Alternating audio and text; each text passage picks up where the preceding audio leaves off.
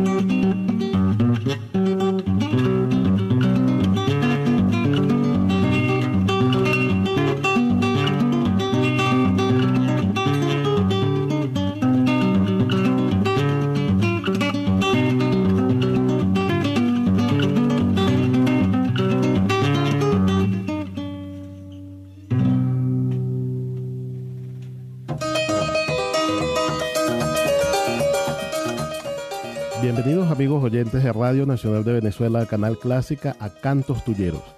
Llegamos a ustedes a nombre de Isbemar Jiménez en la presidencia del sistema RNB, Gerson Maldonado en la jefatura de RNB Clásica, Grexis Torres en la coordinación de programación, operador de estudio Manuel Vargas, operador de guardia Mireya González, locutores de guardia Marta Virginia López y Yusmania García, y en la producción y conducción, quien habla para ustedes, Víctor Márquez. Al joropo tuyero se le ha conocido popularmente con el nombre de arpa, maraca y buche, en honor a los tres instrumentos que intervienen en esta manifestación. Si bien el arpa de cuerdas de acero ha sido el instrumento que más difusión ha recibido, también existen otros instrumentos solistas que ejercen la misma función del arpa dentro de la faena de un baile de joropo. Nuestro espacio del día de hoy estará dedicado a ahondar en uno de ellos, como lo es la guitarra tuyera. Y para conocer mejor la realidad de esta modalidad del joropo, tenemos hoy como invitado a un músico prestado a la medicina, además decimista, bailador y arpista. Bienvenido el doctor Juan Peña. Bienvenido, doctor. Muy buenas tardes para toda la gran familia joropera. Realmente es un honor para mí estar aquí, que el profesor Víctor me haya invitado a, a su programa. El honor es todo mío, doctor. Bienvenido. Gracias. Doctor, algo curioso y nunca se lo he preguntado, creo. ¿Cómo compaginar algo tan, tan distinto, la medicina, con el joropo tuyero? Bueno, realmente para mí no fue ninguna dificultad porque tuve la suerte de nacer en una familia de tradición joropera, donde mi papá tocaba el cuatro punteado, tocaba la guitarra. Y mi mamá fue la primera que también me dio las primeras lecciones de guitarra, me la dio mi mamá. Entonces tuve esa suerte de crecer en un sitio donde no teníamos luz. Estamos hablando, claro, de los años 50 y algo, 60 y algo, ¿no? En Naranjal, En estado Naranjal, Miranda. Sí, exacto. Ese es el municipio de Huaycaipuro, del estado Miranda. Entonces nuestra diversión en las tardes era eso, se reunía la familia, pa- papá, mamá y, y nosotros que estábamos pequeños y, y nos poníamos a tocar música. Y poco a poco nos fuimos introduciendo, primero con las maracas, luego con la guitarra y así, poco a poco. Pero de forma tradicional, pues no, no ha habido estudios académicos. Ok. Y cuando comenzó en la, en la universidad con la carrera de medicina, ¿siguió con la, con la música o la abandonó? No, realmente la agarraba por hobby, así en vacaciones, pero no le podía dedicar mucho porque realmente tenía que dedicarme a lo otro. pues. Entonces, fueron por lo menos 15 años alejados realmente de, de la música. Y ahora que le estoy retomando, porque lógico, ya a mi edad, bueno, estamos jubilados de muchos sitios y tengo como más tiempo para... Sí, bueno, pero la edad está en la cédula, eso no, Bueno. no es ningún impedimento para nada. No, no, en absoluto, hasta ahora no ha sido. Entonces, doctor, ¿y usted de un tiempo para acá, de hace, bueno, al menos de hace como una década, ha llevado adelante un trabajo de investigación sobre la guitarra y el cuatro tuyero? Vimos que hace como tres o cuatro años, usted me, me corrige, dio una conferencia en la estancia sobre estos instrumentos. ¿Por qué es tan poco conocido esta modalidad de, de dentro del joropo tuyero? Bueno, básicamente porque eh, comenzando el 4 fue el, digamos, el primer instrumento que se, se utilizó masivamente para tocar el joropo.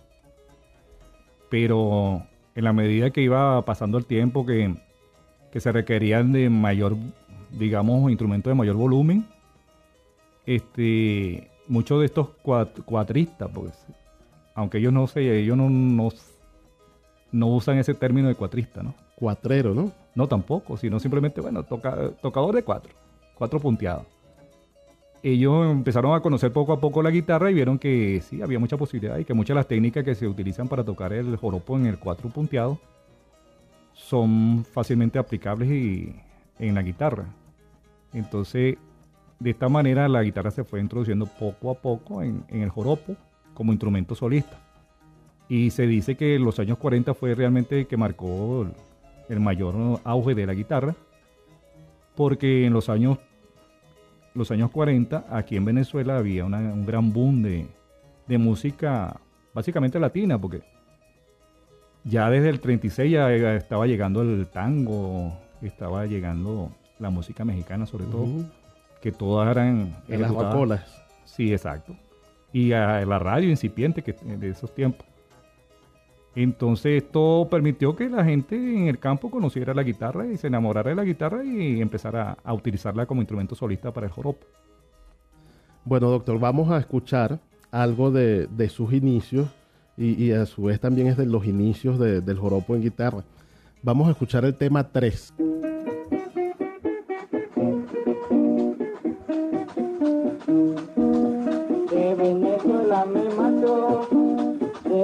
Tierra yo miré.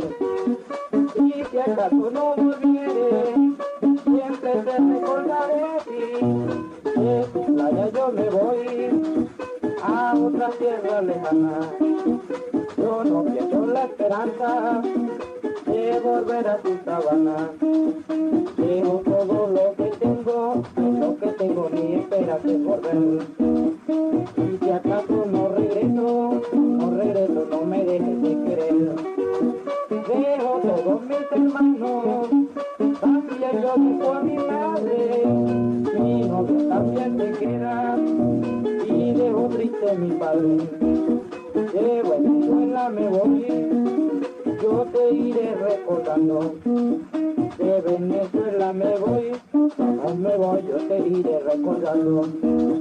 Pa' desde el mundo, yo te viviré cantando. A mi pueblito natal, lo llevo en mi corazón, sí, y a mi patria tan le entrego mi inspiración. Y si me tienes amor, pues mándamelo a decir. Y si me tienes amor, amor, amor, pues mándamelo a decir. Que yo estoy esperando, estoy esperando una carta a recibir. Por tu amor yo volvería desde el del mundo. Nuestro amor igual que el mar, cristalino y profundo.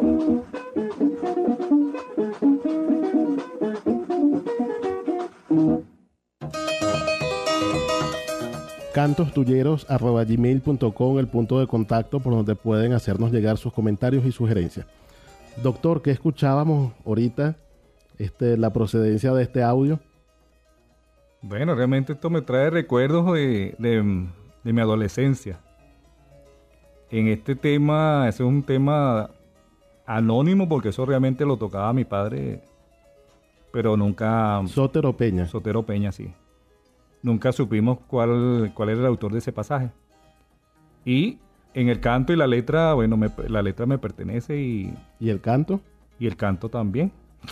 Pero lógico, eso no, esos fueron mis primeros inicios, ah, buscando alguna forma de expresión en el joropo y después me di cuenta que como que no era lo mejor para mí y entonces me fui mejor con las cuerdas, ¿no? Mire, pero vemos ahí, bueno, escuchamos, este, que a pesar de, de- de todos los tropiezos lógicos de, de la adolescencia, la adolescencia, ¿a qué edad termina la adolescencia, por cierto? Mira, eso depende de, la personalidad, pero teóricamente a los 18 años se supone que, que ya que está, se madura, que de- debería ser. debería, bueno, no siempre se cumple. No, no, realmente no. ¿Y usted tenía en la grabación? Yo en ese momento tenía 14 años. Bueno, pero con todo y eso observamos que en la letra este, lleva ya otro rumbo distinto, otra temática, por lo menos distinta de la que estamos acostumbrados actualmente a escuchar. Bueno, pero acuérdate también que eso no es actual, eso tiene sus añitos. Sí, no, no, pero le digo que es distinta a la temática actual que usted muy bien conoce, que Bueno, bueno, en claro. qué versan los temas tulleros de la actualidad. Sí, sí, por supuesto. Entonces ya traía esa inquietud, porque usted aparte es decimista. Bueno, hacemos el intento, ¿no? Sí, por ahí hay algunas cosas grabadas. Panchito Prin le grabó algo, ¿no? Sí, aparte de Panchito Prin, he tenido la suerte de, de que me, me hayan grabado otras personas también. Ajá, la señora Ana Oropesa también, ¿no? Sí, también. Ok. Sí, bueno, doctor, este, su papá también es nacido en Naranjal, ¿no? Mire, realmente exactamente en Naranjal no, pero sí en una zona cercana, que es lo que hoy se conoce como el, el, el viaje de, de Tazón. Esa zona que era, antes eran caseríos. Entonces él nació allí en, en 1909. Y eso ya es municipio de Baruta, pero realmente es muy cerca de Naranjal. Ok. ¿Y a qué edad se inició él en, en el toque de la guitarra? Bueno, según mi, en los cuentos, él comenzó como a los 18 años a, a tocar su, su cuatro punteado. Y después por influencia de otros músicos que eran que ya estaban iniciados en la guitarra, bueno, él hizo el cambio. Y por lo que usted me ha comentado, la zona en la que él amenizaba fiestas, porque con la guitarra se tocaba baile, igual que se toca hoy en día con el arpa, era la zona de Baruta, El Atillo, Turgua. Sí, básicamente la zona de Turua, Gavilán, este, Sabaneta. Esa zona realmente había mucha, mucha actividad. Porque estamos hablando de una época donde el- los bailes de joropo eran de tipo familiar. Entonces, las familias y sobre todo que ya ahí se, se empezó a, a marcar algo que, que se ha mantenido todavía, que es el hecho de que en las zonas más montañosas, el joropo generalmente se toca más que todo con, con antes con cuatro punteados y ahora con guitarra. por la dificultad de llegar con, con En el aquellos tiempos sí era muy difícil y, y el costo, porque era costoso llevar un arpista de bien fuese del valle o de los valles del Tuy a, estas montañas, entonces se prefería tener a, un guitarrista, un guitarrero a mano, que generalmente había muchos y muy buenos. Ok. Bueno, vamos a escuchar otro tema de, de su padre, también usted en el canto. el tema número 4.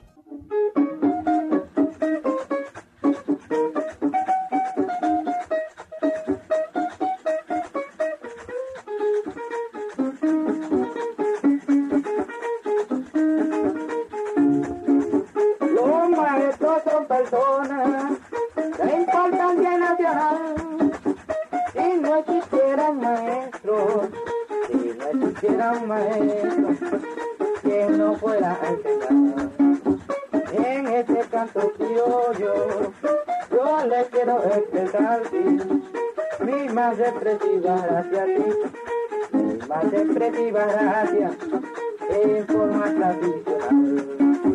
Soy del estado Miranda, allá, ya los maestros de allá, les quiero felicitar. 15 de enero un día, un día muy especial, sí. Es el día del maestro, es el día del maestro, un día muy nacional.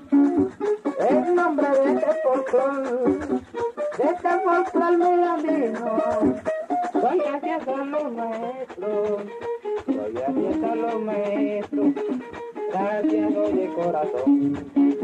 Los padres y los maestros, para mí cosa especial. Si no existiera un maestro así, si no existiera un maestro, que no fuera a enseñar. El alumno va a la escuela, el alumno va a la escuela para poder aprender. Para poder aprender, lleva algo que cumplir, el deber de obedecer. En mi canto mirandino, en mi canto mirandino, un cantar venezolano. Un cantar venezolano de mi festival nacional y un fuerte apretón de mano. El maestro se dedica, el maestro se se dedica a enseñar al alumno, a enseñar al alumno guiando a la juventud para progreso del mundo. Los maestros del país enseñan de corazón, guiando a la juventud para el bien de la nación. Venezuela es un país, Venezuela es un país que ahora está en desarrollo. Que ahora está en desarrollo y que no hubiera maestro que nos saca de este hoyo. Primero son los maestros, primero son los maestros, después vienen profesores. Después vienen profesores y en mi canto mirandino hoy les rindo los honores. Los maestros del pasado, hay del pasado que son ejemplo de hoy. Uno fue don Andrés Bello, don Andrés Bello, orgullo de nación. Y hay muchísimos más, y hay muchísimos más, que yo no los he nombrado. Y hoy día hacen historia, los maestros del pasado. El maestro del pasado, el señor Simón Rodríguez y el maestro Miguel Sánchez son ejemplos de hoy, historia nacional. Y estos maestros nombrados, estos maestros nombrados que son pura inspiración, que son pura inspiración, me cogieron por alumno el padre de la nación. Con mi canto mirandino, yo quise homenajear, yo quise homenajear, quise generar un día, un día muy especial.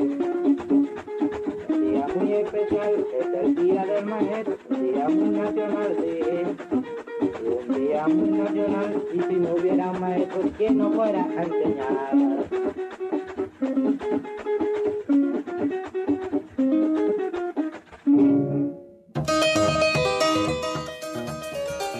Escuchábamos al doctor Juan Peña en su faceta de adolescente cantador junto a su padre Sotero Peña. Doctor, esta es de la misma, la misma grabación, de la misma época, ¿no? Sí, de la misma época. Aunque esa letrica era cuando yo estaba en la escuela, ¿no?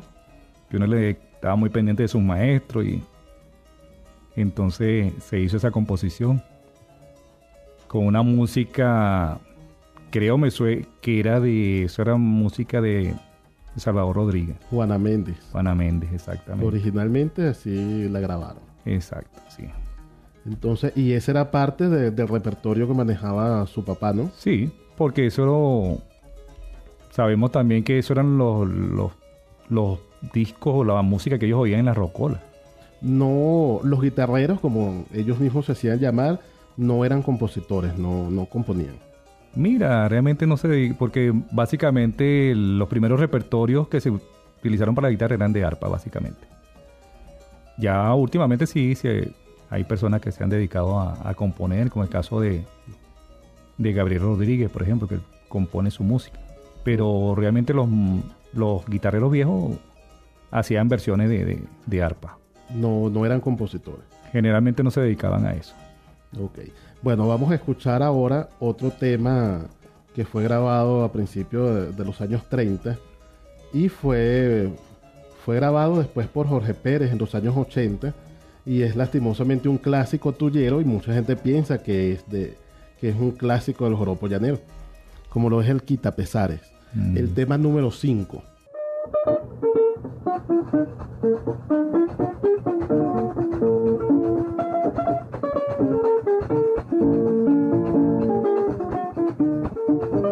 En el silencio de la noche, un hombre va caminando, y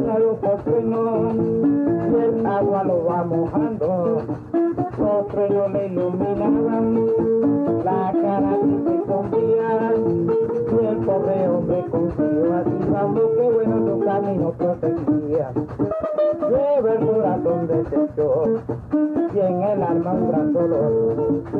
Sigue y sigue caminando, buscando al fin un amor.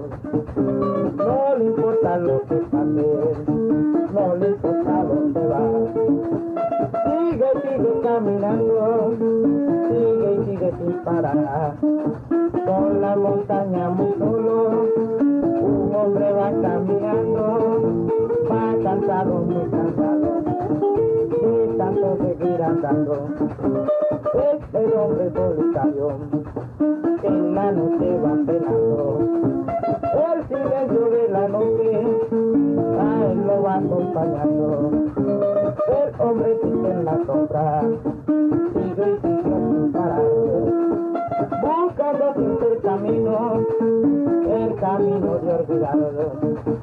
Hasta que llegó al fin y un amor se encontró. Y el hombre en la sombra, digamos que bueno, ese hombre era yo.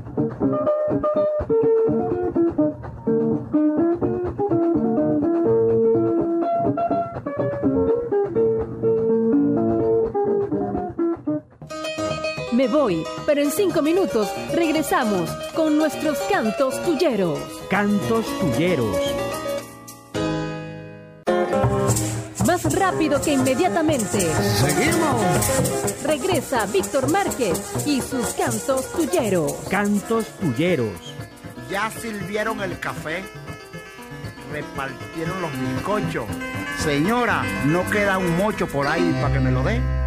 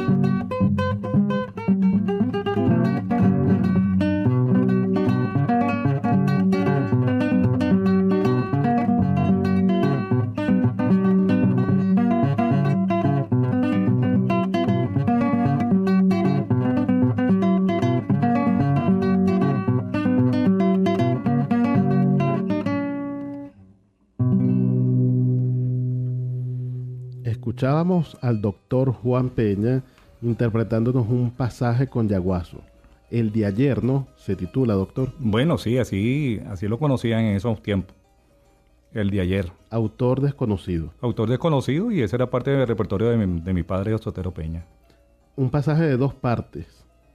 Algo extraño para la Sí, época. básicamente. Porque hay que, que recordar que anteriormente, estamos hablando de los años 30, 40, todavía 50, los pasajes eran de tres partes. Sí, exactamente. ¿Será que para adaptarlo a- a- al instrumento prescindieron de, de alguna parte? Bueno, mira, eso era muy común porque acuérdate que en esos tiempos la, la única forma de aprenderse una música era oyéndola y memorizándola. Entonces estas personas, ah, si la oían por- suponiendo un baile, pasaban toda la noche bailando y oyendo música y después al siguiente día que iban a ver qué era, qué de esas cosas se habían aprendido y generalmente eso traía como consecuencia de que se aprendieran las piezas incompletas. Y así pasaba con las letras igualito. Solamente un fragmento. Sí, a veces pasaba eso. Pero era muy común también, sobre todo en los golpes de esos tiempos, siempre eran de dos partes. Ok, notamos que no- eh, interpretó un pasaje con Yaguazo. Este, en la guitarra no se toca revueltas, ¿no? Bueno, hasta ahora yo no he oído a alguien que se, que se haya ido. Pero lo tradicional de, de No, esa no, época, no, no, ni guabina ni maricela. nunca, nunca he oído eso, a- que se haya metido con esa parte. Sí, eso era algo exclusivo de, del De- arpa. Del arpa, claro, porque los mayores recursos que tiene el instrumento del arpa. Sí, ¿Y qué otro tema de, de esta misma época del repertorio de su padre domina usted?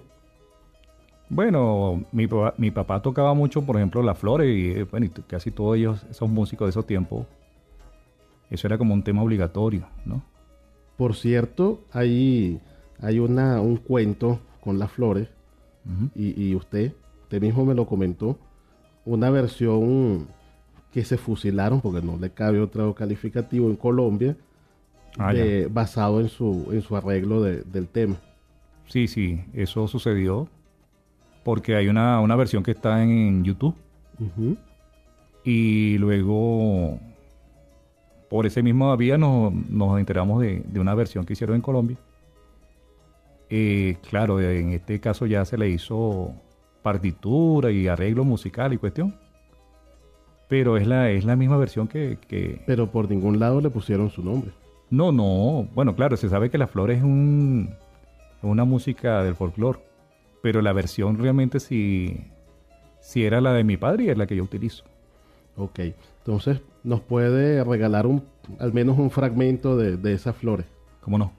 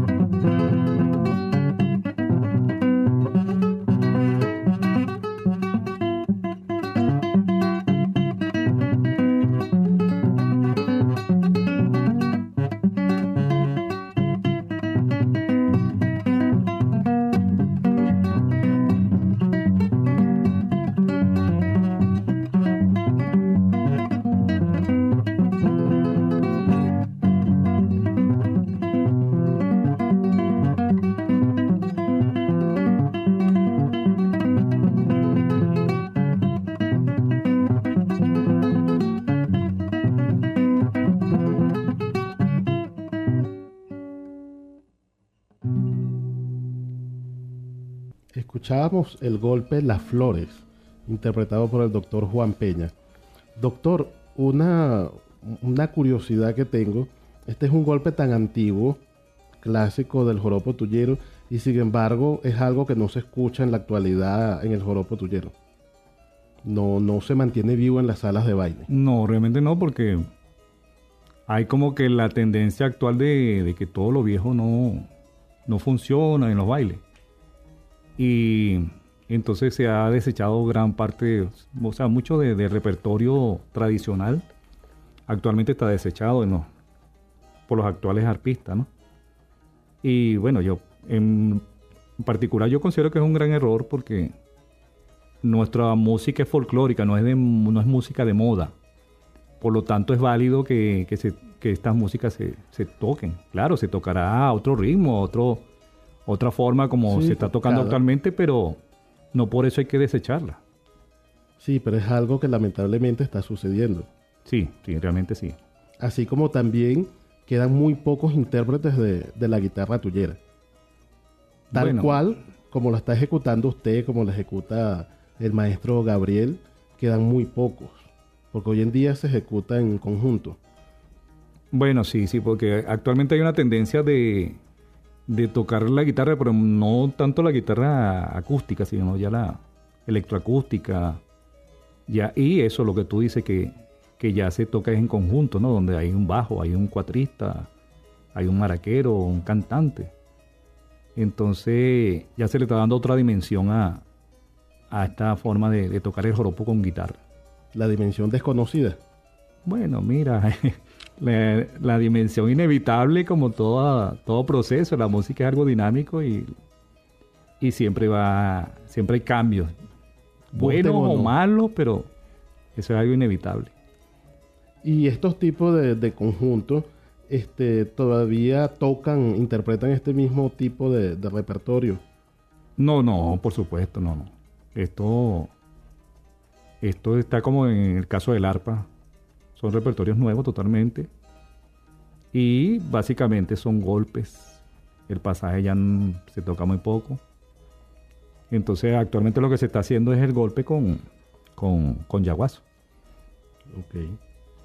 Vamos a escuchar ahorita un audio y después comentamos algo sobre el mismo. Vamos con el tema número 6.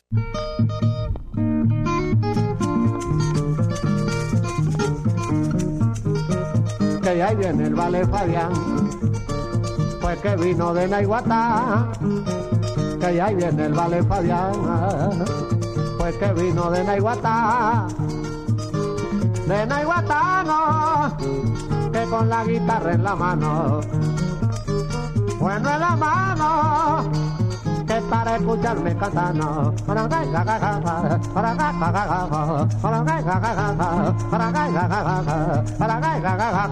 escucharme cantar.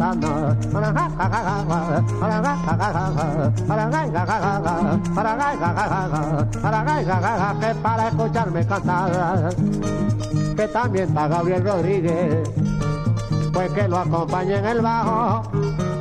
Que también está Gabriel Rodríguez pues que lo acompañe en el bajo. Dale en el bajo, que como es tan veterano, tan veterano, no está pasando trabajo.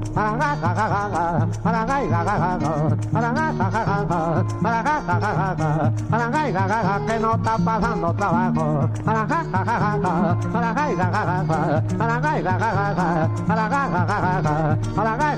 Que no está pasando trabajo.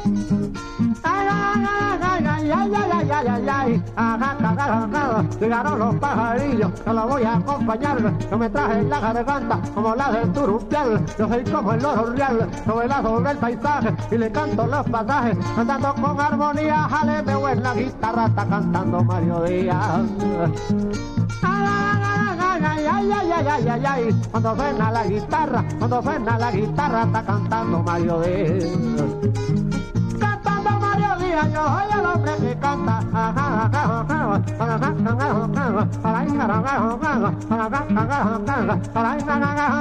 soy el hombre que canta de medianoche perdido de medianoche perdía, yo me traje el negro mato que me venga acompañada.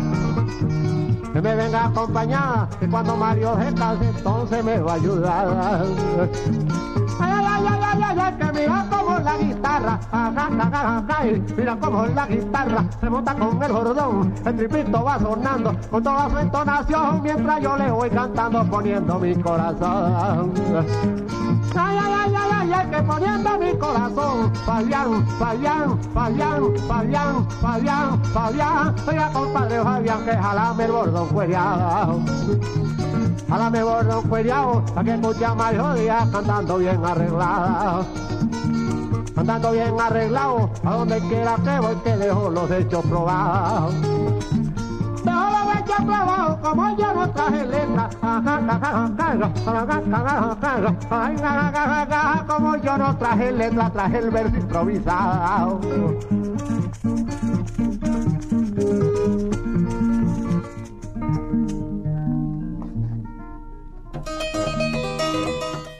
cantostulleros.com, el punto de contacto por donde nos pueden hacer llegar sus comentarios y sugerencias.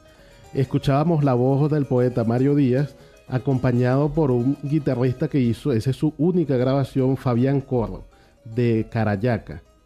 Un golpe con pajarillos, doctor. ¿Esto es algo que sobrevive todavía hoy en día, esta, esta modalidad?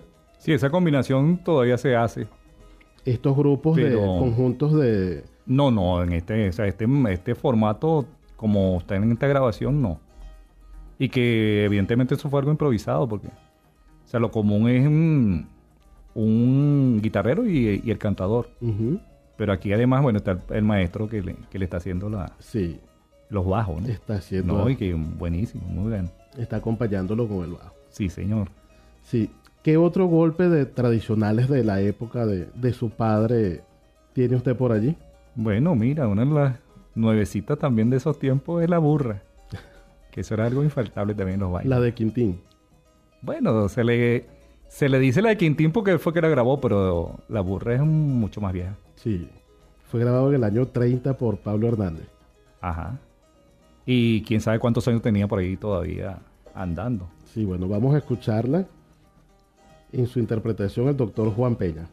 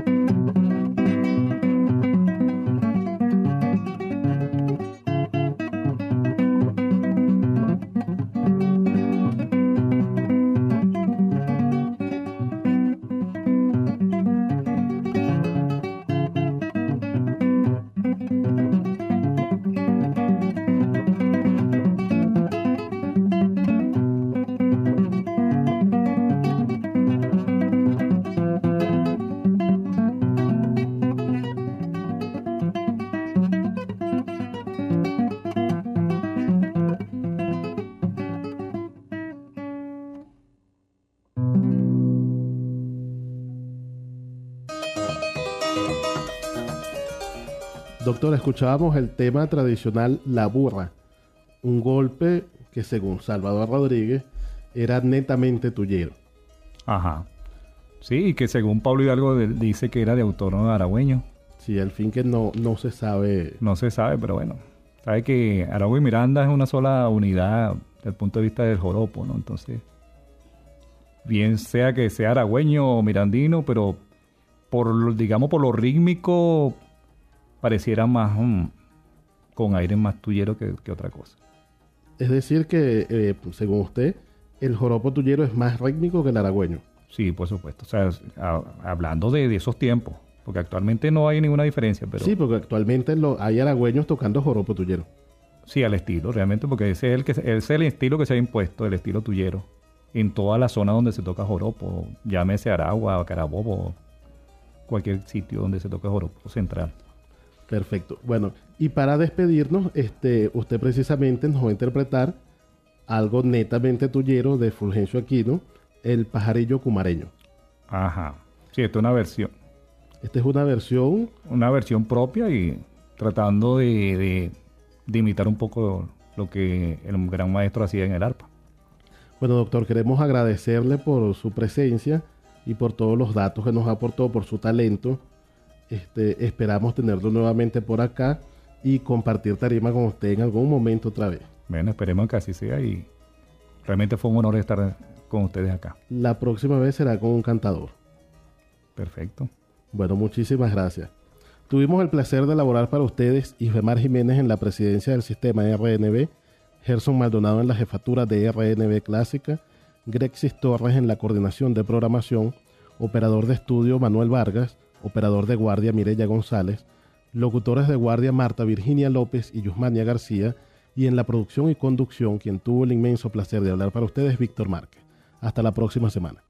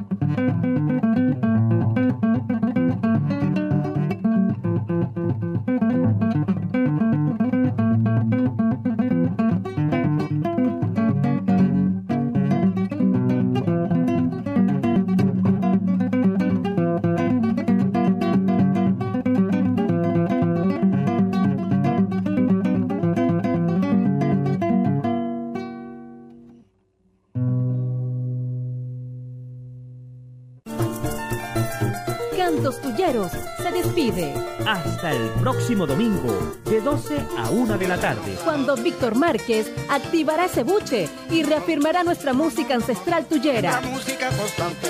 en Cantos Tulleros. Mira, mira.